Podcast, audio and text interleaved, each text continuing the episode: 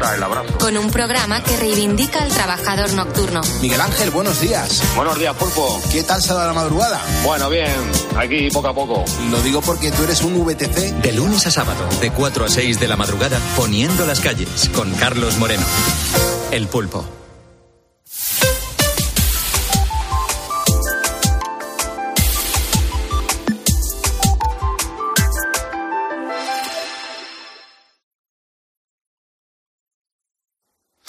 Son las 11 de la mañana, las 10 en las preciosas Canarias.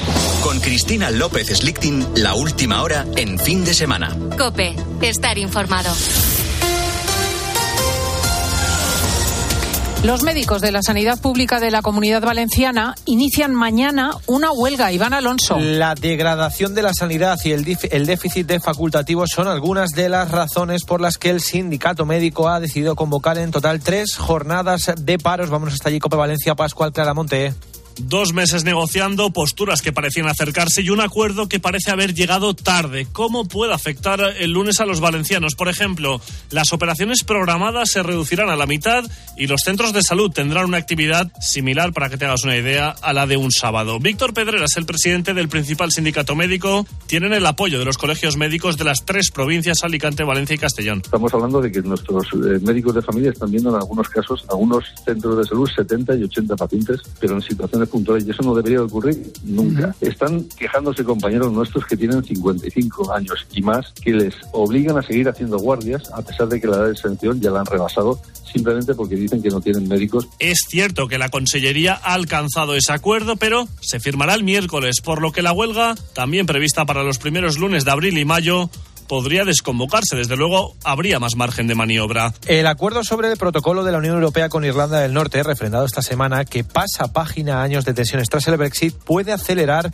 el pacto sobre Gibraltar. Desde hace más de dos años, Londres tiene sobre la mesa la propuesta española, que cuenta con el apoyo de Bruselas y que supondría la libre movilidad de personas y el derribo de la verja. La profesora de Relaciones Internacionales de la Universidad de Comillas, Daniela Serván, cree que el acuerdo puede estar cercano abre un marco para finalizar también las negociaciones pendientes sobre Gibraltar, es decir, parece ofrecer un contexto favorable para terminar esas negociaciones también y llegar a un acuerdo similar en uh, relación a la libre circulación de mercancías y personas en Gibraltar, el otro punto de frontera entre la Unión Europea y Reino Unido.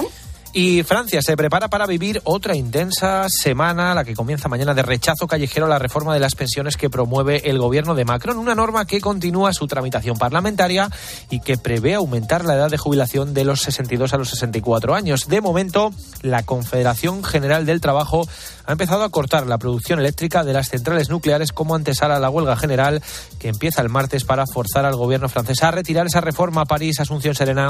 Quieren paralizar el país, como ha dicho Emmanuel Le secretario general del sector químico de la CGT. Si la cuestión es saber si queremos poner de rodillas la economía francesa, la respuesta es sí. De hecho, los hay quienes no han esperado al martes para comenzar la huelga. Desde ayer, el sector de la energía ha reducido la producción de electricidad en varias centrales nucleares, la potencia equivalente a un reactor nuclear, y van a seguir así al menos hasta el martes. Los camioneros comenzarán a partir de esta misma tarde con bloqueos filtrados, especialmente junto a las fronteras, y operaciones de ralentización en torno a las grandes ciudades con la fuerza de ABC. Cope, estar informado. Y la goleada del Atlético de Madrid anoche sigue protagonizando la actualidad de este domingo, Luis Calabor. El conjunto colchonero se pegó un atracón de goles, ese 6 a 1 ante el Sevilla con los dobletes de Morata y de Memphis, con Grisman y Carrasco también sumándose a la fiesta del Cholo Simeone, que cumplió 613 partidos como técnico colchonero, el que más en la historia del conjunto rojiblanco. Además, Mallorca 0, Elche 1, Almería 0, Villarreal 2 y Getafe 3, Girona 2. Hoy una jornada protagonizada por Madrid y Barça la resaca de la Copa. A las 4 y cuarto Barcelona-Valencia y a las 9 Real, eh, Betis Real Madrid. Además, a las 2 Valladolid Español y a las 6 y media Rayo Atlético. Y en atletismo, ¿qué noticias ha dejado la mañana en el europeo José Luis Gil?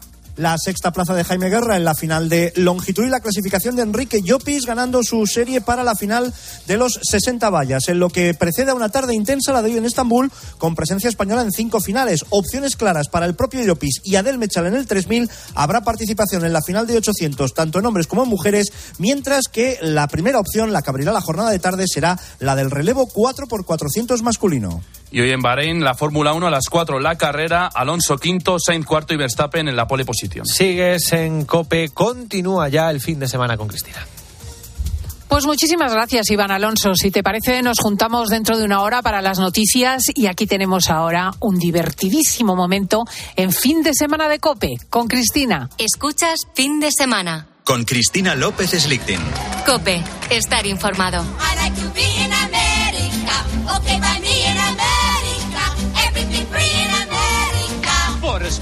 in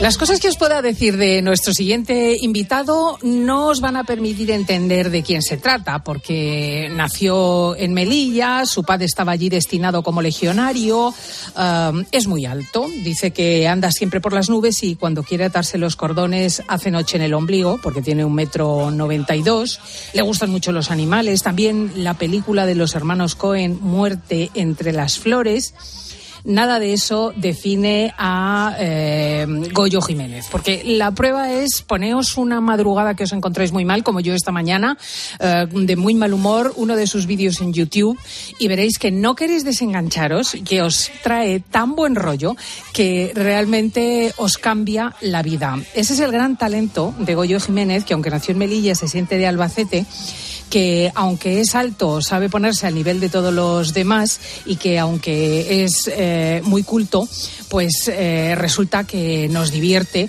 y se dedica a hacernos reír con cosas muy cotidianas como eh, el mal gusto, como la vejez o como la forma en que nos tratamos los unos a los otros. Y ahora además tengo que contaros que es el mayor experto de nuestro país en asuntos americanos. fíjate que los espíritus americanos, otra cosa que son mejores que los nuestros, porque son más honrados. Ahí te dicen una advertencia y se, entiende. Pero vosotros habéis visto Cuarto Milenio eh, de Iker Jiménez. Yo os voy a decir una cosa. Si hablan los espíritus españoles las psicofonías que saca ese tío ahí, a mí me da vergüenza, vergüenza del más allá español. Y luego la psicofonía esa balbuceante y histérica. No se puede morir un logopeda y enseñar a vocalizar a esos pobres espíritus. En América ligan en cualquier parte. Bueno, en el supermercado me encanta. En la puerta sale la chica con la bolsa esa de papel marrón llenas de cosas hasta arriba, ¿verdad? Es el tío que va distraído, no la ve venir con su bolsa, se choca con ella. ¡Oh, disculpe, señorita! ¡Qué torpe soy! Em, permita que le ayude a recoger este desastre. Se ponen ahí a, recoger las naranjas y cuando coinciden con la, con la misma naranja, se levantan, se miran a los ojos, saltan chispas. Eso, eso jamás os va a pasar a vosotros. ¿Por qué? Por culpa de la puta bolsa de asas. Y en el interior de la cocina hay otra mesa enorme que cabe todo mi puto piso encima de la mesa de la cocina de la mesa. Llena de cosas ricas, huevos con bacon, tostada con manteca de cacahuetes, tortitas con mermelada de arándanos, cereales en un tazonaco que te mueres, esa jarra de zumo de naranja de dos litros y medio que tú la ves y piensas, pero me veo la ya que se os da vitaminas. Y apenas prueban bocado. ¿Por qué? Porque son la primera potencia económica del mundo hasta para desayunar. Claro que sí, nos ponen un desayuno así. Nuestro invitado Goyo Jiménez asegura que nunca ha estado en América, así que no sé cuántas películas y series habrá visto a lo largo de su vida Gregorio Jiménez Tornero para haberse ganado tamaño título. Muy buenos días, Goyo. Muy buenos días. Bueno, te actualizo que sí, ya he estado en América. Cuando decía eso, no había estado, pero ahora ya he estado. Y, además he estado por todo lo alto, porque fui a actuar a Broadway, al Broadway Comedy Club, eh, a hacer precisamente este, estas cosas de, experto en asuntos americanos. Y nada, fue entrar por la puerta grande, por the big door. Oye, ¿y, qué, qué relación de repente tuviste con América después de hablar toda la vida de ello y toda la vida de lo que allí acontece? Bueno, yo la verdad es que cuando empecé a hacer esto, que no era consciente de lo que estaba haciendo, la verdad, porque esto era, realmente esto eran una especie de bromas, eh, más bien de furgoneta. Yo era actor y tal, iba con la compañía de teatro, iba, hacía estas cosas y luego las hacía en, algunos bares. entonces no era consciente de, que iba a llegar a hacer esto nunca, pero sí que es cierto que me di cuenta que todos habíamos visto las mismas películas y las mismas series y que en cierto sentido nos habían eh, colonizado culturalmente. Eh, porque es curioso que esto funcionaba, te ibas a un festival extranjero, te ibas a Italia o te ibas a Bulgaria o te, y, y, funcionaba igual. Era muy curioso porque incluso haciéndolo en otros idiomas eh, funcionaba igual porque estos lugares comunes pues forman parte ya de lo que hemos llamado globalización. Entonces, eh, bueno, me di cuenta que había ahí una capacidad de, de construir un, cualquier tipo de guion y tener un background inmediato, ¿no?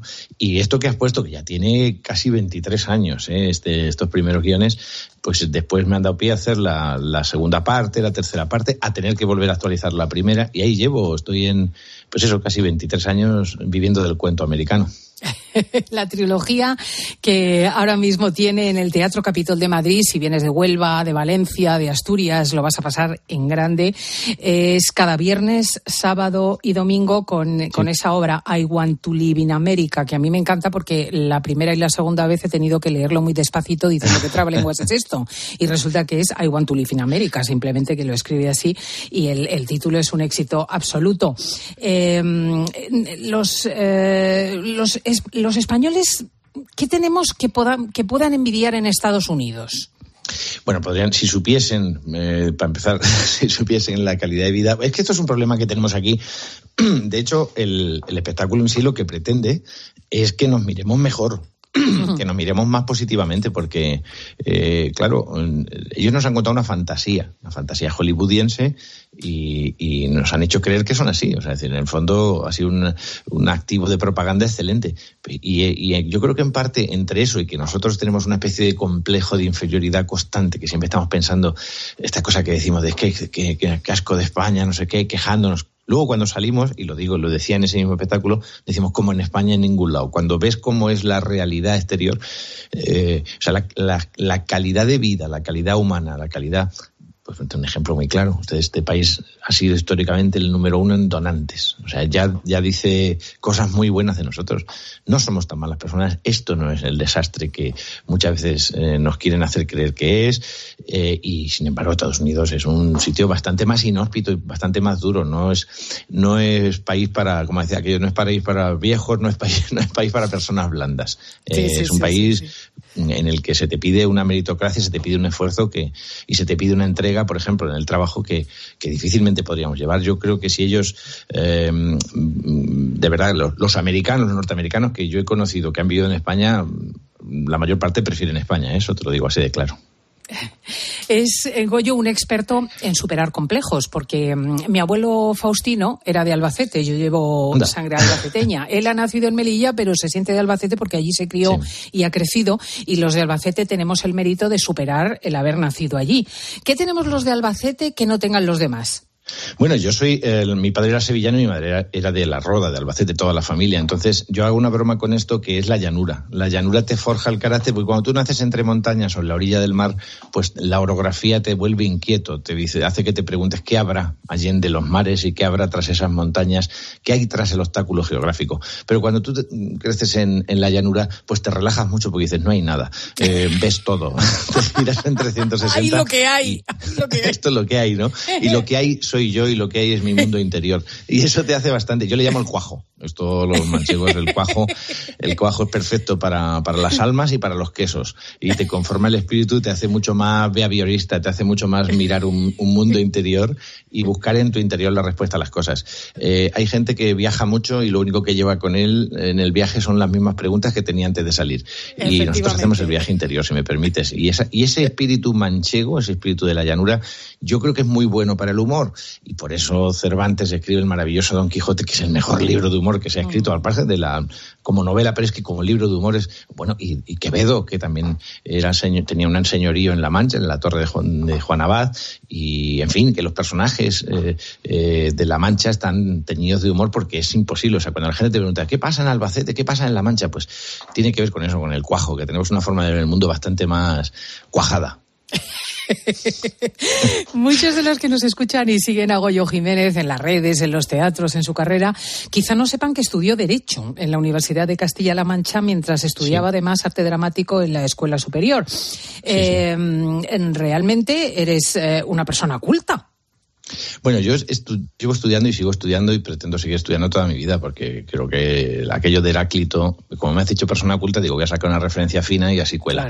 Eh, aquello que decía Heráclito de, de, que nuestras vidas son ríos, no, no son estáticas. no Entonces, eh, creo que hay que seguir estudiando y más en dedicándome a lo que me dedico y más en un mundo tan cambiante como este, porque las cosas cambian a una velocidad de vértigo ahora mismo en estos tiempos y, y hay que adaptarse rapidito. El darwinismo dice que sobrevive el que se adapta más rápido, ¿no?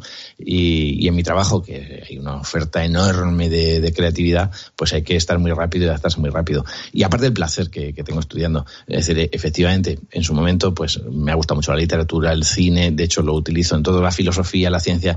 He estudiado por mi cuenta, yo soy de letras, pero estudié por mi cuenta ciencia, eh, eh, lo suficiente como para además, porque tenía que hacer espectáculos y quería hablar de ciencia con conocimiento. Y cuando digo de ciencia, sobre todo concretamente de física eh, y, en, algunos casos de, biología y de etología, lo que me interesaba. ¿no? Esto me ha llevado a trabajar en programas de divulgación científica, a trabajar en procesos así. Después me gusta mucho la historia. Ahora estoy en un proyecto en, la 2, que ya llevo dos temporadas, que es el, el condensador de flujo, que es un programa de divulgación histórica donde encima trabajo con un equipo de historiadores que son mm, unos auténticos eh, figuras de lo suyo, auténticos referentes con lo cual estudio, aprendo, ayudo, o sea, es una cosa, me, da mucho gusto poder hacer todo esto, ¿no? Y yo creo que, si hay algo que recomiendo a la gente siempre, es que no se pare, que siga estudiando y que siga, que tenga una inquietud, y más hoy en día, si es que hoy en día la ventaja que tienen que en tu casa puedes abrir una ventana en cualquier dispositivo y acceder a un conocimiento que antes costaba Dios y ayuda a tener acceso a él, y ahora lo tienes para ti traducido y leído en voz alta por un chat de inteligencia artificial.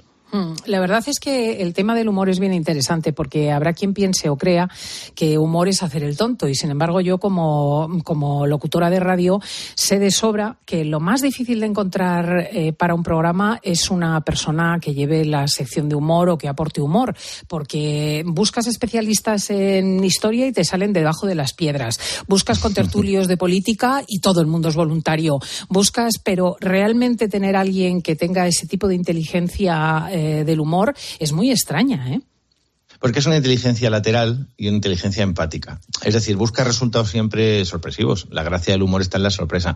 Mira, tú has puesto unos, unos audios eh, sobre la primera parte. Yo he tenido que volver a rehacer la primera parte porque la gente venía al teatro y ya sabía eh, los chistes o los resultados. Entonces tienes que volver a sorprenderle, ¿no? Porque si no, esto no es una canción que se canta y no pasa nada hay que volver a sorprender. En el humor y en la magia hay que sorprender. Y, y, luego, por otro lado, hay que tener, claro, para eso tienes que tener un pensamiento lateral, porque siempre lo explico con un ejemplo que es archiconocido. Cuando el dedo señala la luna, el sabio mira la luna, el tonto mira el dedo y el humorista mira la roña que hay en la uña. Porque tiene, tiene ese pensamiento lateral. Sí, es la visión crítica, decir, oye, ya, pero oiga, usted no se ha lavado los dedos. Aquí nos está distrayendo a todos los tontos con la luna o con el dedo, pero no se ha lavado el dedo. Y esto es lo que, la función que tiene que hacer el humorista en la sociedad. Eh, en la sociedad y en el individuo. Es, es, como aquel que iba con César cuando César o César o el romano de turno triunfaba y le iba diciendo memento mori, ¿no? Es el bufón que le ha dicho todo el rato las verdades al rey. Eh, el humorista te tiene que recordar todo el rato que que, esto es una hoguera de vanidades. Esto es, trascendental, pero al mismo tiempo, en mi opinión, tiene que hacerlo con, empatía. Es decir, porque eh, provocarlo puede hacer cualquiera, ya no lo hace cualquier villano, pero decirlo con seducción, decirlo de una forma en la que te estén haciendo una crítica y encima te rías, esa risa en la que los espectadores dicen, y perdóname el, el exabrupto, qué cabrón. Cuando un espectador dice, qué cabrón, es que has logrado tu objetivo. Has logrado que y se además eso, fíjate, Goyo, es una cosa que tengo para mí que no se puede aprender. Quiero decir, tú, uno puede aprender eh, eh, latín, uno puede aprender historia, uno puede familiarizarse con la física, por lo menos a un nivel, digamos, popular, ¿no? Pero, pero el humor es un don, ¿eh? Es una cosa de nacimiento. ¿Tú eras así desde pequeñito? Sí, supongo que es una herramienta de defensa. Mira, yo te decía antes que me gusta mucho la etología, me gustan mucho los animales y me gusta observar. Yo tengo eh, en casa tengo siete perros y observo las estrategias y los comportamientos de cada uno. Y los hay, y hay perros muy llorones y que te ponen así ojitos para que le cedes. Alguno de ellos, otro es muy de, muy de amoroso. Y luego eh, eh, tengo una perra que sonríe porque me ha visto, o sea, ha copiado el gesto. Estos son neuronas espejo. Entonces me enseñan a sonrisa, como diciendo, bueno, voy a la sonrisa, que es el, punto de partida de la risa, es una estrategia que, se aprende, es decir, que sonreímos para relajar al otro, ¿no? Los primates. Y, y cuando vemos que la sonrisa es una herramienta que funciona, eh, pues algunos animales decidimos, algunos animales humanos decidimos que esa es la estrategia para conseguir el afecto, para conseguir la atención y conseguir el cariño. Y, y esto es un periodo vital por el que pasas. Y luego yo te añado, que creo que esto es la grandeza del ser humano, que es cuando descubres que ya no es una estrategia para llamar la atención sobre ti, sino que estás haciendo una función en el otro. Y que lo que estás haciendo provoca en el otro, por eso te hablaba de la empatía, provoca en el otro una sensación de bienestar, de, de, salir mejor que entraron. ¿no? Y creo que ese es mi aporte vitamínico eh, a la sociedad, o el valor añadido que, llaman ahora los capitalistas. Eh, que los altos no necesitáis demasiadas estrategias. Quiero decir, quien hace escuchimizado y enano, pues tiene que hacerse agresivo. Ocurre con los dictadores, que a menudo son extraordinariamente pequeños o, violentos, o, tiene que desarrollar grandes, efectivamente, destrezas eh, humorísticas o, o de carácter. Pero el alto tan alto del metro noventa y dos viene sobrado. Bueno, también es cierto que tenemos otra serie de dificultades, nos damos golpes. Yo además que encima que soy calvo, que hay que añadirlo, eh, lo que ganas de alto, lo, o sea, lo pierdes de calvo, porque al ser alto y calvo destacas mucho y la gente te usa como referente. Dicen, les escuchan hablar por teléfono diciendo, aquí al lado del calvo. Y es una sensación constante de, que eres un referente eh, malo para los demás. yo, yo, mira, sinceramente, yo prefiero, me gusta ser alto, evidentemente, pero creo que cualquier ser humano inteligente, sea cual sea su estatura física, puede eh, aspirar a tener una gran talla moral. Y mejor, decía, eh, en una discusión de, dos humoristas romanos de contemporáneos de Nerón, que se llaman Batilo y Pílades, decía uno, tú es que haces las cosas, tú eres alto, pero no grande. Y, yo creo que lo que tenemos que aspirar en esta vida es a ser grandes. A ser grandes. Tu padre eh, es militar, legionario en Melilla. Eh, ¿Te era, era, falleció, sí, sí. Eh, bueno, era brigada de la Legión, además, un magnífico militar. O sea, uno de estos, de estos del honor y estas cosas, en el buen sentido, ¿no? De la camaradería, el honor, siempre muy amigos sus amigos y siempre nunca les falló, esas cosas, ¿no? Que ¿Y te planteaste alguna vez seguir sus pasos? Sí, sí, claro que sí, evidentemente. Y de hecho conservo, además, pues te decía antes que me gusta la divulgación histórica y, me gusta mucho la historia militar y me gustan mucho las armas y demás como curiosidad científica, no para usarlas, que no se asuste nadie. Pero me, sí, o sea, en su momento me lo planteé. Me planteé intentar entrar en el ejército en la adolescencia. Después, eh, mi, mi, propio padre fue el que me, además me intentaba sacar aquello de la cabeza. Me decía, el ejército eh, como cualquier otra institución humana y tiene eh, zonas muy claras y zonas muy oscuras y lo tuyo es otra cosa. Y me lo dejó claro y, yo confié en él. ¿Y cuándo pensaste en el espectáculo, en los escenarios? La verdad es que yo empecé muy, muy chavalín, o sea, con 14 años estaba ya haciendo el ganso eh, a cambio de, dinero, que esto es importante, porque de repente hacías cosas y te pagaban y decías, ¿cómo? Que se, ah, que se podía. Eh, esto, evidentemente, pues siempre genera intranquilidad en los padres. En parte, eh, por eso estudié Derecho, que, por cierto, eh, otros, otra suerte de cómicos. Es una carrera muy común entre actores y cómicos. El mismo Molière estudió derecho, ¿eh? ¿eh? para un poco para tranquilizar a sus a sus padres. Eh, en su época, sí, sí, se sacó la lo que entonces era la carrera de derecho en la Universidad de Orleans, y aunque también dicen que la compró, pero bueno, era otra época, la gente se podía no, no como ahora, ¿no? Ahora ya no se puede. No como ahora. Claro. ahora nadie se compra nadie una pensaría en eso. O, saca una, una, tesis que te hace otro, ya esas cosas no, se hacen, ¿no? Entonces, eh, bueno, pues el, el, o sea, el, el plantearme como dedicarme al espectáculo? Pues vino desde, o sea, no, no es una cosa que buscase, la verdad, yo quería ser escritor, eh, escribía teatro, o sea, escribía de todo, relato, pues ya me he presentado concursos y acabé escribiendo una obra de teatro que hizo una compañía y, esto es así, como en las películas. Se puso malo uno de los actores, lo tuvieron que operar de la espalda y medía 1,92 y estaba hecho el vestuario para él. Entonces me dijeron, oye, ¿tú qué haces también cosas de estas? ¿Te apuntas? Y entré de repente en una vorágine de estar actuando constantemente, eh, con 17, 18 años creo, y, ya desde entonces ya no me volví a bajar, ya seguí seguí haciendo cosas. La gente me decía, oye, se te da bien, pero nunca he querido ser actor, sinceramente, nunca. Mm, si acaso dirigir, dirigir a otros actores, escribir, es lo que más me gusta. Sí, pero fijaos que, que, a lo mejor no lo imagináis, pero Goyo Jiménez, como has estado contando, desde los 14 años se subía al escenario, ha interpretado a Shakespeare, a todos los grandes del teatro. ¿Qué tal se te da? Bueno, mira, es que es gracioso, porque por ejemplo cuando fui a la Resat con el resto caballero, que para mí ha sido un parangón de profesor de interpretación, eh, claro, yo llegué a la Resat y yo venía a hacer muchísima comedia, mucho bar, mucho, en fin, de hacer mucho humor, y entonces dije, mira, aquí voy a dedicarme a centrarme solo en hacer drama, porque lo otro ya lo tengo controlado y quiero aprender esto. Y entonces me puse a hacer eso, ¿no? Y al cabo de un año, de repente me surge una escena de comedia que tenía que hacer y la hago y mis compañeros me dicen, es que a ti la comedia no se te da bien. que había entrado. El sueño de una noche de verano, creo que era, ¿no? Sí, algo así, sí.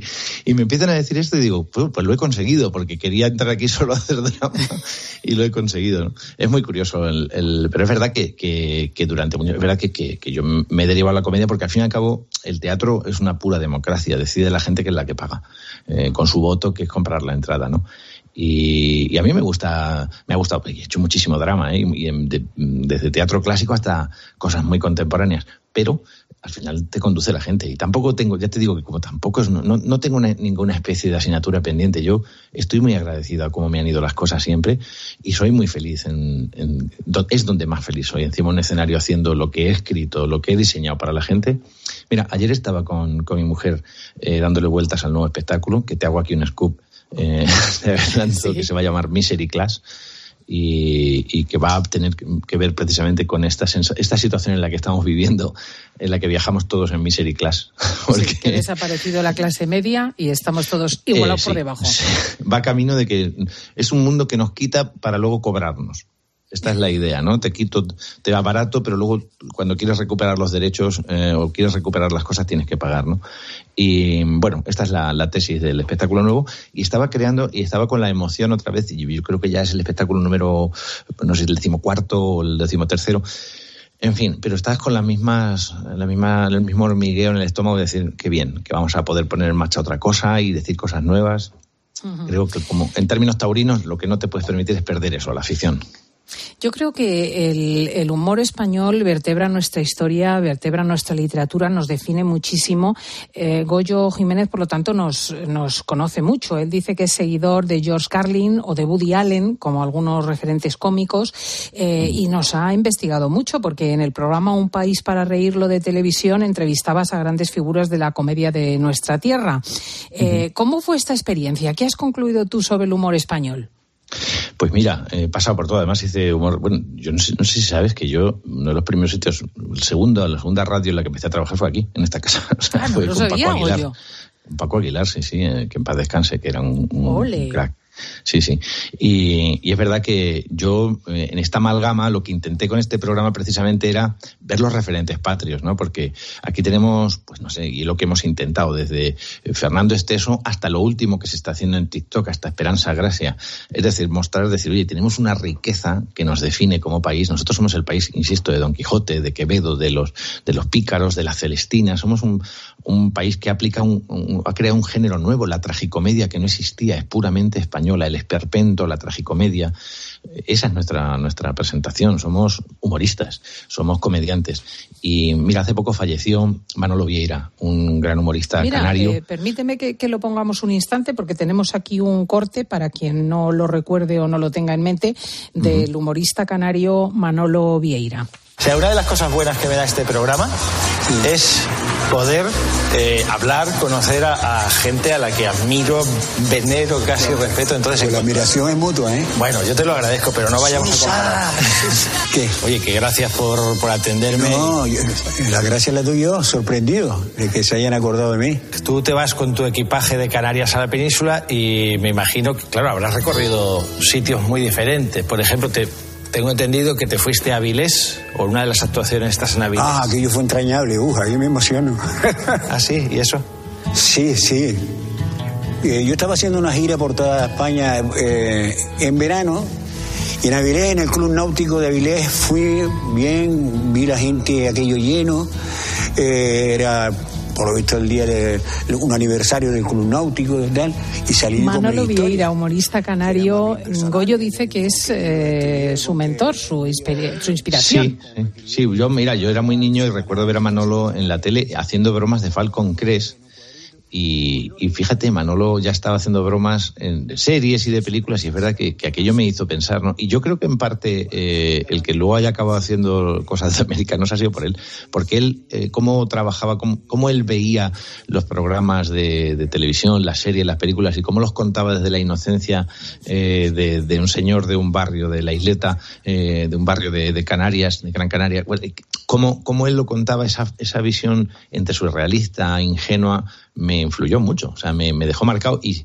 y, yo eh, después, el, claro, haberlo podido conocer y, decir, es más, o sea, yo me acerqué a él en una, hace un montón de años, eh, me fui a ver una actuación suya y, le dije, y él ni, claro, él en ese momento ni me conocía, ¿no? Y después se lo dije, ya fuera de, cámara y todo esto, dije, y es que te llevo siguiendo mucho porque me, me parece fascinante cómo has hecho esto y, y en general a él, bueno, que, de verdad que ha sido muy triste para mí el conocer su fallecimiento, porque de hecho iba a ir a, él se estaba retirando y yo iba a ir a Canarias a actuar con él para, para bueno, para esta despedida.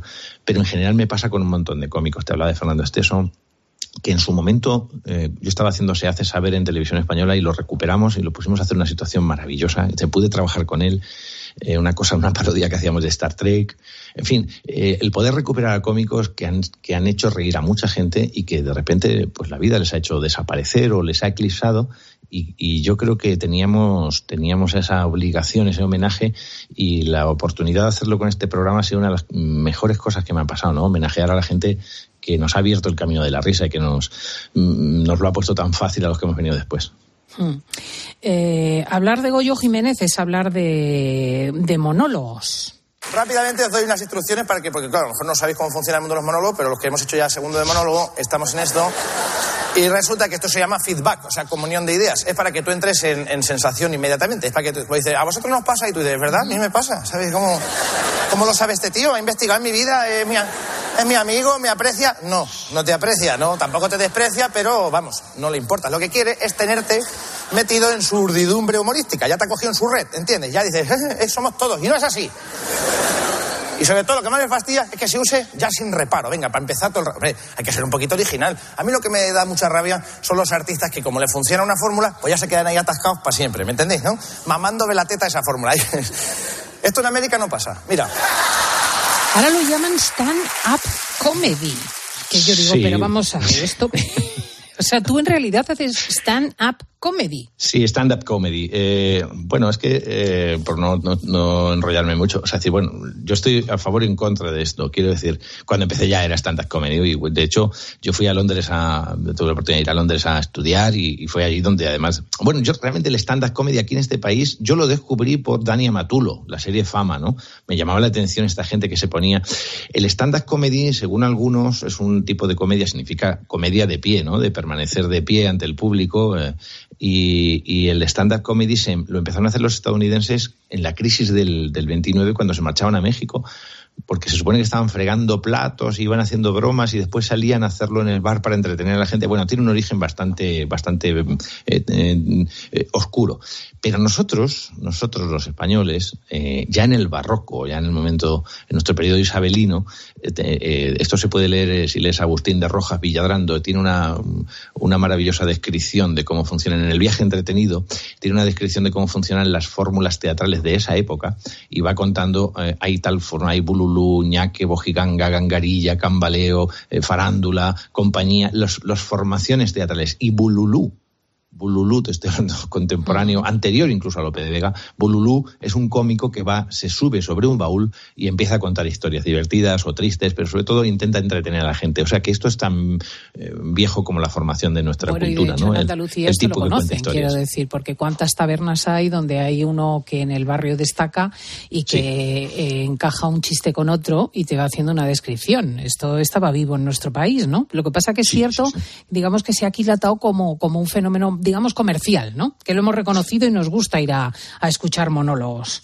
Bueno, yo te podría contar que igual que comemos hamburguesa, que se supone que es un filete de Hamburgo, o el hot dog, que es un filete de Frankfurt, o el chop suey, que es una sopa china, y la pizza italiana, y nos la han vendido los americanos como suya, pues es verdad que han cogido este tipo de cosas. Aquí en España se hacían soliloquios y monólogos cómicos en todos los teatros durante el siglo XX hasta, hasta la Guerra Civil. Era una cosa muy común, ¿no? En teatros, en cafés y todo esto, la gente haciendo eh, soliloquios cómicos. Eh, el propio Gómez de la Serna hacía este tipo de cosas, ¿no?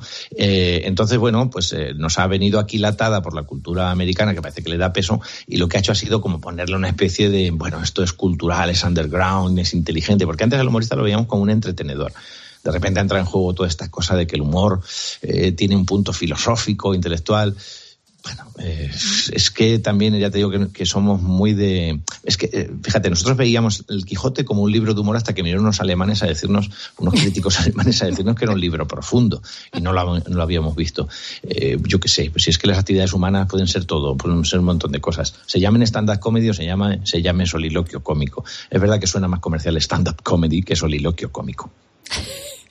I Want to Live in America. Recordad el nombre porque está en el Teatro Capitol de Madrid cada viernes, sábado y domingo con un número distinto cada vez. O sea que podéis repetir y podéis eh, jartaros con Goyo Jiménez de mejorar el estado de ánimo. Cuesta más barato que el psiquiatra y da a veces mejores resultados. Además, con la lista de espera de, que tienen los, terapeutas mentales ahora, fíjate que es curioso, ¿eh? porque eh, son seis horas de espectáculo prácticamente. O sea, es decir, esto es una locura. Y te lo digo, no me gusta alardear, pero ahora lo voy a hacer. Esto es una barbaridad porque ha sido que he ido escribiendo mucho material durante años y, son tres espectáculos diferentes. se pueden ver separados, se pueden ver en el orden que quieras, pero eh, lo gracioso de esto es que quien ve los tres te dice, mm, es increíble que no te repitas, no tener la sensación de repetición y tener la sensación de que están perfectamente equilibrados los tres. Pues y te puede gustar ligeramente más a que uno se que el otro. las tres entradas, la del viernes, la del sábado y la del domingo, porque puede ser una tournée. Hay un abono, de hecho, que lo hemos pensado precisamente para que la gente pueda verlo cuando le dé la gana, porque como estamos hasta mayo, así se lo pueden distribuir. Eso ya lo, son estas cosas que piensan los, los mercantiles, eh, que son muy buenos con los que trabajo. Pues de verdad, un extraordinario placer eh, hablar con Goyo Jiménez y invitaros al Teatro Capital Gran Vía. Gracias por estar con nosotros. Gracias a ti, porque me le he pasado de miedo. A mí, como habrás descubierto, me encanta escucharme. Y si cuando hay una voz tan inteligente y tan, y tan dulce al otro lado, pues se hace mucho más fácil. Es que lo de Albacete marca, Goyo. Claro que sí, claro que sí. Hay, muy buena gente radiofónica en Albacete, ¿eh? sale, sale muy buena gente de Bueno, mira nuestra María José Navarro. O sea, esto es un Por ponerte un ejemplo. o nuestro Constantino, o nuestro Pedro Piqué era gente que, han salido, que, han hecho radio, bueno, en fin, ya te decía, y, el, y Paco de Aguilar, que, en paz descanse.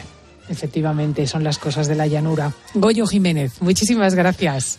A ti y a todos tus oyentes. Adiós. Está bien esta música, está bien esta música, la podemos dejar un ratín porque vamos con Marcote a cantar y bailar en el estudio.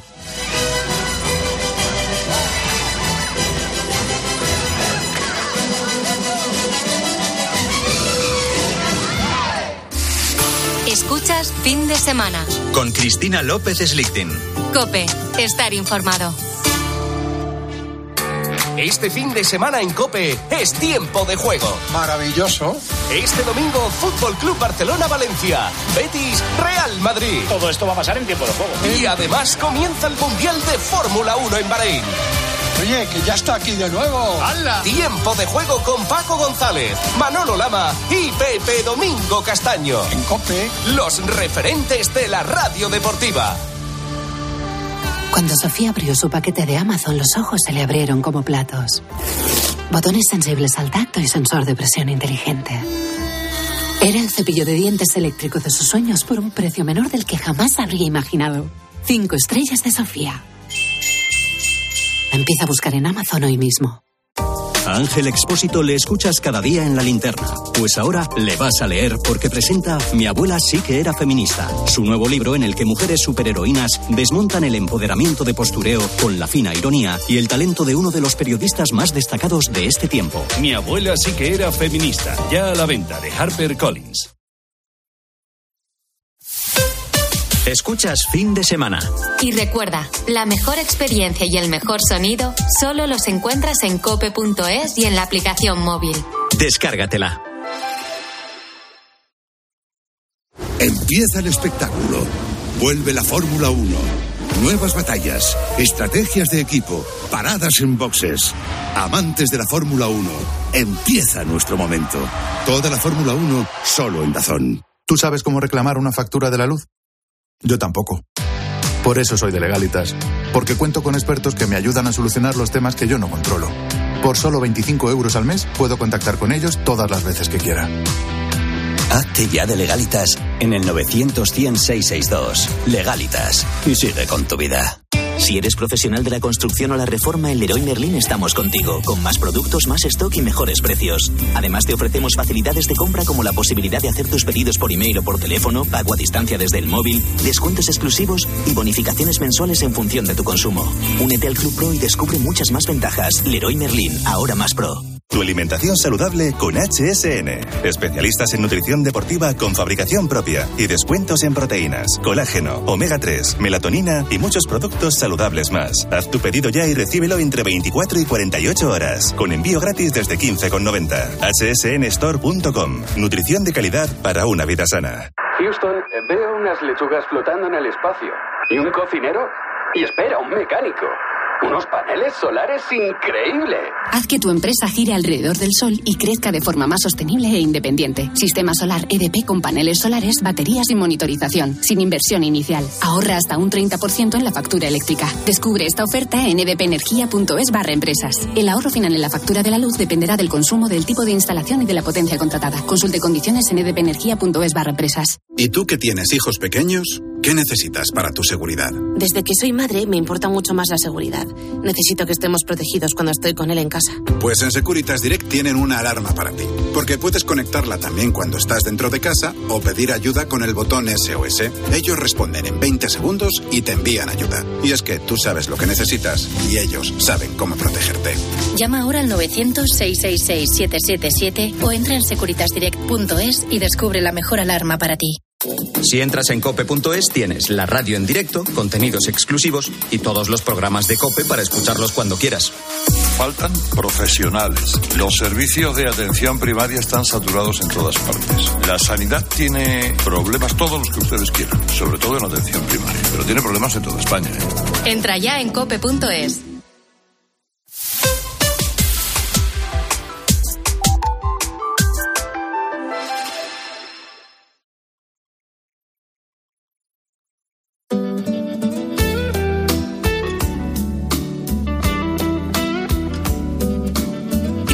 López Slichting. Fin de semana. Cope, estar informado.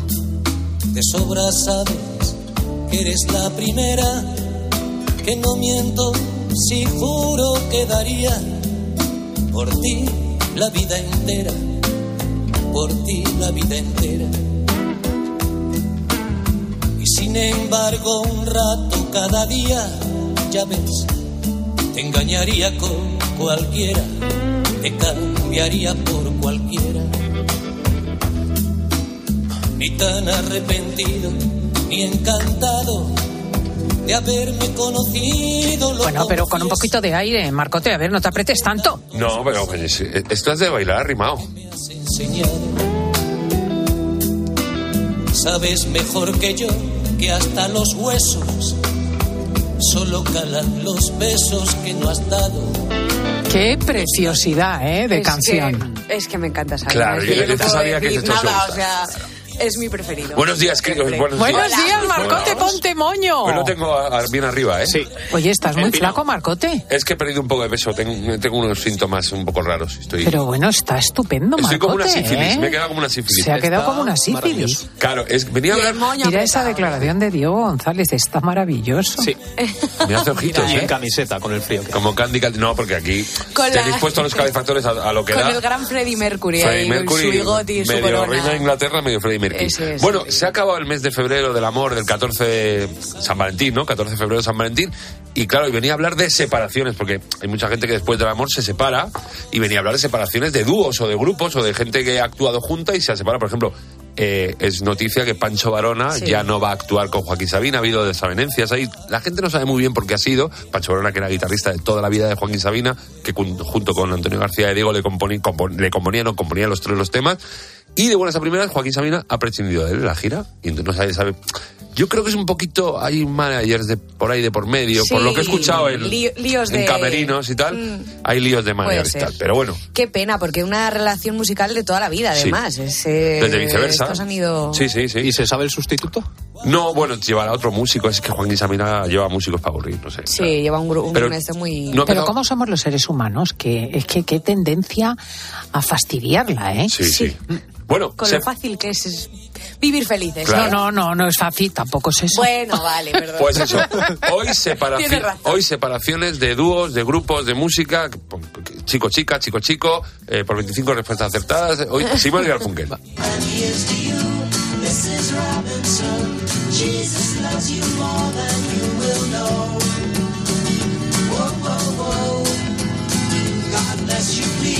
This is Robinson. Heaven holds a place for those who pray.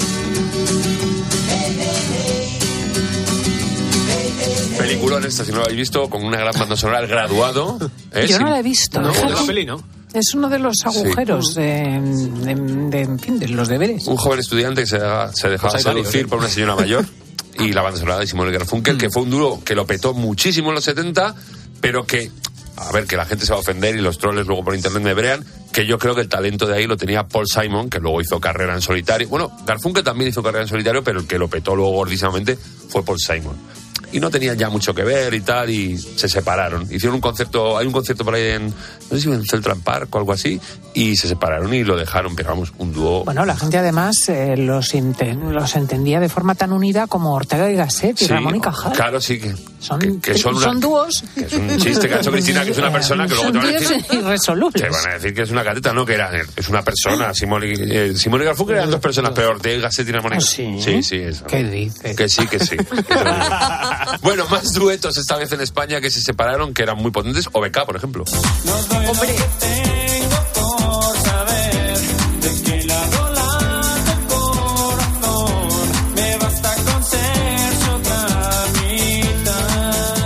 ¿Estos cuántos serán? Dos. No lo sé, Ah, pero me dos. lejísimos estos. o sea.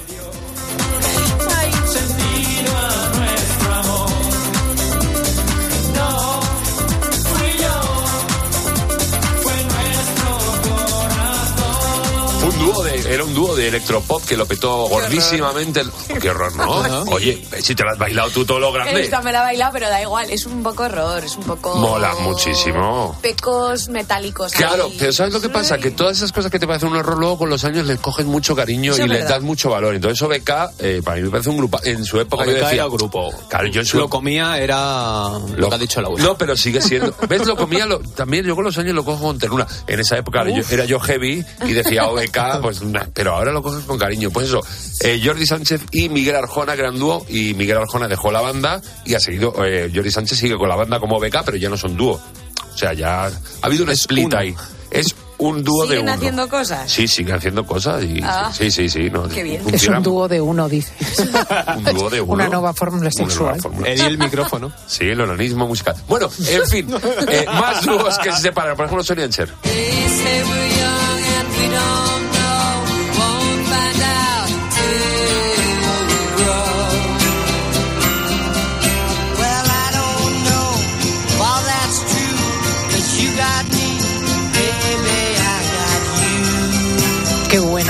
Claro.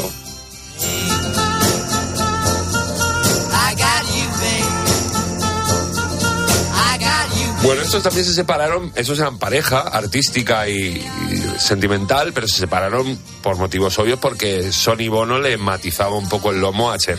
O sea, le- era un jolagran. Jolagran es un término Es que acuño yo. sí que la jolagran, esto. O sea, un- un mal- una persona que le matizaba y la maltrataba. Y entonces Cher dijo hasta aquí.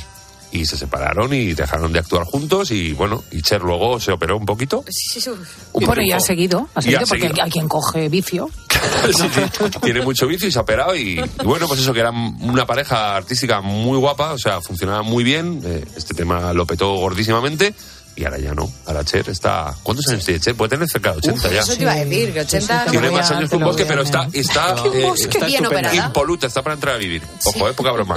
Dúos, más dúos, eh, en este caso españoles también, que se separaron. Pereza. Yo que me quiero aliviar escribiéndote un tema diciendo contándote la verdad. Cumplo condena por ese mal día, haberte dejado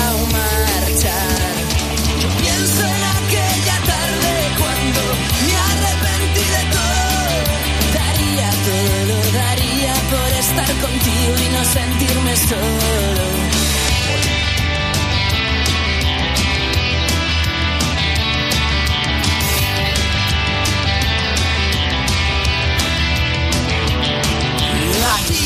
Muy fan. sí, Demasiado fan. ¿Has mirado ya cuando Xavi tiene entre Cher? Sabina, Demasiado Pereza fan y todo. es decir poco, vamos. Yo, epo- época universitaria a tope. Ya, es- bueno, que era- yo más infancia. era un pleno. Os voy a contar una cosa que pues, posiblemente no, sa- no sabéis. Esta canción fue, yo creo que fue la primera de Pereza que petó gordísimamente, pero es que Pereza era trío al principio, no era dúo. Ah. Eran Rubén, Leiva y el Tuli, que es tocaba el saxofón y bueno, tocaba baterías también, que ahora va de gira con Leiva. Ahora es uno Ah. de los eh, vientos que acompaña a Leiva, el Tuli, y eran trío. ¿Empezaron en la El Alameda del de Suna, puede ser? Claro, eran, de la Alameda, sí. El que toca la trompeta, eh, el que Eh, va con Leiva. no, ese es el gato charro, el otro, el que toca saxofón. Ah, ah, ah, vale. Y nada, y eran trío, luego fueron dúo, lo petaron gordísimamente, Laura Sí, y, y, Peli- y Pelirrojo, Pelirrojo son muy fans, y luego pues no se sabe muy bien por qué eh, se separaron, cuando estaban en lo más gordo, cuando funcionaban muy bien, se separaron, y bueno, y todo es conocido que Leiva... Leiva es, es increíble ahora. O sea, está en todo lo suyo. bueno, y Rubén, y Rubén también está editando discos en Sí. solitario, muy buenos, también es un animal directo y con gente muy potente los dos, pero todavía, por favor, que me diga la gente por qué se separaron pereza, que vuelvan, ¿no? Se puede... Les pasó lo mismo que a los del canto del loco, ¿no? Bueno, ahí. sí. Porque sí. salieron a la par. Pero el canto del loco eran más, pero estos eran dos y funcionaban muy Ya, bien. qué cosas, ¿eh? Y, sí, y yo soy muy fan. Yo ¿Sabemos también, ya Pereza- la edad de Cher? ¿No lo estás mirando? Sí, 76. 76. Dice, o sea, ahora en mayo cumpliría 77. Sí, ya Y eso es lo que dice de ella. 80. Sí, eso es lo que acepta, claro. Sí, pero está muy matizado. Bueno, en fin. más Pereza pare- hizo, perdón, es que hizo unos mm, discos unos años ahí que es que era ¿Cómo me gusta cuando Es que me rememoras tu encanta. juventud? Es que- cuando es que fue hace dos días, además, porque eres asqueroso. asqueroso Bueno, hace dos días no, hace a lo mejor ya 10, 15, 15 años más se separarían, ¿no? Pero Cuando está- se separó Pereza. Sí, sí, hace 10 años, posiblemente. 10 o más. Y ahora, bueno. Sí, pero me hace gracia porque lo cuenta como si fuera eh, súper vieja. Cuando era joven. Cuando era Porque es joven. una periodista experimentada. No, ¿No, no, no. oíste ayer cómo hizo un repaso por los eh, pubs y prostíbulos de Sí, Tito sí, Berni? Tito Berni, sí, pero fuiste Joder, a pero documentarte allí, ¿o no? interesantísimo, hay que oírlo en cope.es. sitios, Sí, sí, Pues sí, sí. Recorrió no el tacón madrileño de, de la trama mediador. Más parejas que se separaron, que eran duetos o que eran pareja, en este caso de hermanos, los Oasis.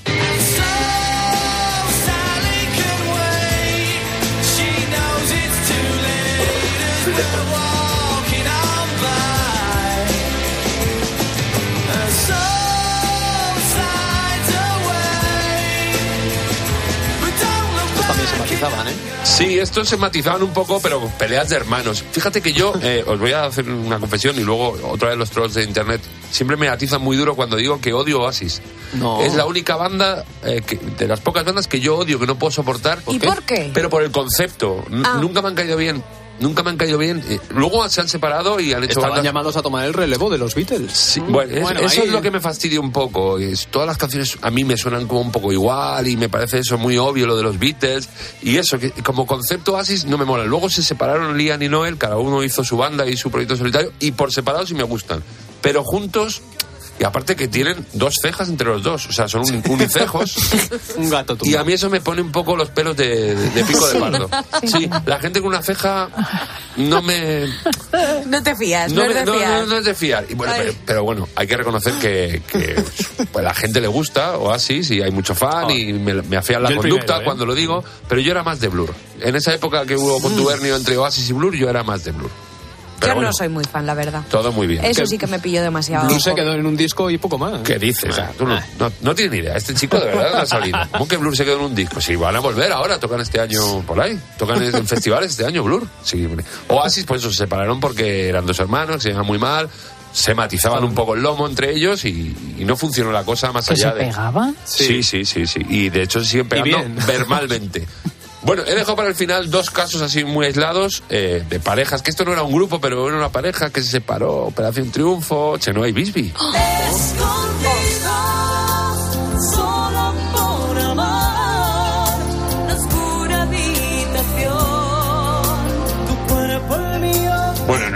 Suena a banda de, de serie mexicana, ¿verdad? Claro, Venezolana. estos, estos se, se liaron en la Academia Operación Triunfo y según acabó se dejaron de liar, se acabó el romance, ¿no? Y luego hubo cobra en la reunión de, ¿no? Bueno, pasó un tiempo hasta que se separaron, que fue cuando salió Chenoa en Chandal, mítico. Sí. Ese, ese Y- momento. Y, y luego mi- el reencuentro. Con la cobra. O sea, era como. Aquí con esto tenía yo Yo ese siete momento años. del y me acuerdo chándal y demás me lo perfectamente. perdí. Sí, cuando Chenoa sale a la puerta de Sí, su sí. casa en chándal llorando. En la época del tomate, aquí tomate, ¿no? Que, Hombre, Es que en esa Sí, época sí. estaba lo viviendo fuera de España, entonces no. Que estaba- tú- Y luego el que has vivido reencuentro. fuera Ahora se ha de España, ganado, casado Estuve Chenoa, en tú Brighton fíjate. Sí, ese sí, año cosas. y gracias a Dios me lo perdí todo eso. Y remontó muy bien, Cheno. O sea, vamos. Sí, eh, sí, Chenoa Lo increíble. pasó muy mal en el momento, pero luego. Está increíble. Y luego hubo el reencuentro, que fue cuando esa cobra que dices tú, En el que escenario, eso ¿no? también historia de España. ¿Eso dónde fue? En el Wizzing, no, no, en un sitio me en acuerdo, el ¿no? Palau San Jordi, Eso yo creo, de fue hace Barcelona. poco, ¿no? El- No, porque a mí me suena. Fue cuando pasaron Lo de 20 la años, pues fue en 2021. Sí, que intentó, ¿no? intentó un besito a Bisbal y hizo Chenoa "Ja, Alejandro y dijo, Sí. por aquí no. Y ahora se ha casado estupendamente y está más guapa que nunca. Y Bisbal se lo habrá pensado. Sí, Bisbal que está por aquí. Yo sí. solo pienso que Bisbal la ve en la tele y dice, deje pasar un tren. Sí. Porque Chenoa era increíble. Es que era la que mejor cantaba de Operación Triunfo. No, y luego que físicamente estaba muy bien, cantaba muy bien y la, se la ve una señora con los estos muy bien puestos. Ahí está el problema. Me parece una señora. Bueno, pues eso, separaciones, se acaba febrero y la, la gente se separa y la gente, la grupo Sí, de por también. desgracia. Pero bueno, a veces de, de cenizas en surge el ave fénix. Sí, le- sí. Eh, Del polvo, son- ¿no? Del- sí, no, pero- Nos vamos a ir al informativo y luego seguimos, que empieza esa gran fase de la tertulia con Sole Mayol, con Elsa González, con Paula Monreal. Un besito a Carmen Candela. Y un beso a Carmen Candela, efectivamente.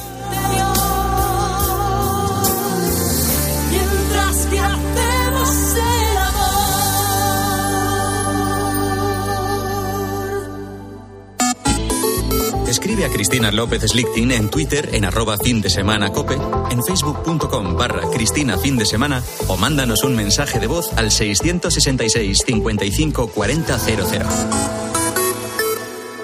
¿Y si el coche del futuro ya estuviese aquí? En Spoticar, líder europeo en vehículos de ocasión, te ofrecemos vehículos eléctricos para ser más sostenibles y, sobre todo, vehículos renovados más duraderos. Porque sabemos que cuando conduces un coche fabricado ayer, solo piensas en el mañana. Y ahora en Spoticar, llévate tu vehículo de ocasión con un año de seguro a todo riesgo incluido o ventaja equivalente. Aprovecha esta oportunidad hasta el 31 de marzo para coches financiados con Opel Bank. Consulta condiciones en spoticar.es. Escuchas fin de semana. Y recuerda, la mejor experiencia y el mejor sonido solo los encuentras en cope.es y en la aplicación móvil. Descárgatela.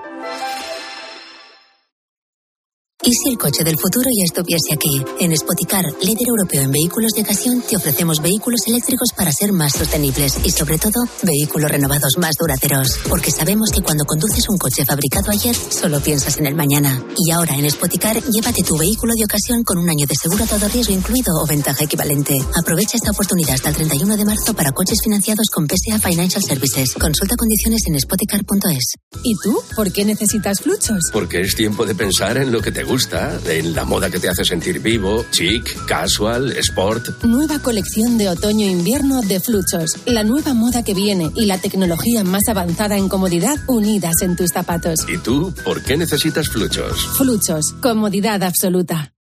29. Tus nuevas gafas graduadas de Sol Optical. Estrena gafas por solo 29 euros. Infórmate en soloptical.com. Si eres profesional de la construcción o la reforma, en Leroy Merlin estamos contigo, con más productos, más stock y mejores precios. Además, te ofrecemos servicios pensados para ayudarte con tu trabajo, como transporte a pie de obra, asesoramiento personalizado o servicio de instalaciones especializados en obra, entre muchos otros. Únete al Club Pro y descubre todas tus ventajas. Leroy Merlin, ahora más pro. Desde la orilla, el mar se siente así. Desde dentro, así. Cuanto más nos acercamos, más sentimos. Cupra León híbrido, más cerca de la carretera. Con etiqueta eco por 260 euros al mes con MyRenting. Entrada 6.690 euros. Infórmate en cupraoficial.es. UMAS, mutua especialista en seguros para el sector educativo. Ofrecemos una solución integral para los colegios y guarderías. Daños patrimoniales, responsabilidad civil, accidentes de alumnos. Más de 800 centros ya confían en nosotros. Visítanos en umas.es. UMAS, más de 40 años de vocación de servicio. En la noche, la radio deportiva solo tiene un número uno. Miguelito está pendiente de la primera convocatoria de Luis de la Fuente como seleccionador español. Va a haber noticias importantes, parece, porque al margen de lo que sabíamos la semana pasada de que no vaya a llamar a Ramos, Lenormand, por ejemplo, tiene posibilidades de ir con la selección española. Es un tema en sus trámites. El director de la cantera del Celta es Carlos Hugo García Bayón. Hola, muy buenas noches. Le hemos llamado para hablar de Gabri Veiga. No sé si estáis un poco incluso superados vosotros con lo que está haciendo. El chico ha entrado con una fuerza impresionante. Escucha a Juanma Castaño en el partidazo de Cope, de lunes a viernes desde las once y media de la noche. El número uno del deporte.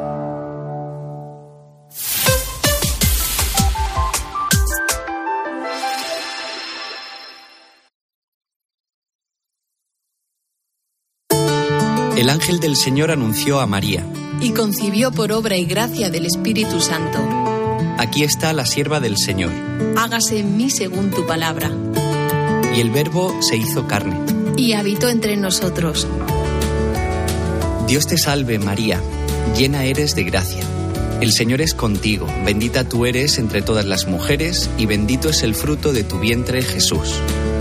Santa María, Madre de Dios, ruega por nosotros pecadores, ahora y en la hora de nuestra muerte. Amén. Derrama, Señor, tu gracia en nuestros corazones, para que los que hemos conocido por el anuncio del ángel la encarnación de tu Hijo Jesucristo, alcancemos por los méritos de su pasión y su cruz la gloria de la resurrección.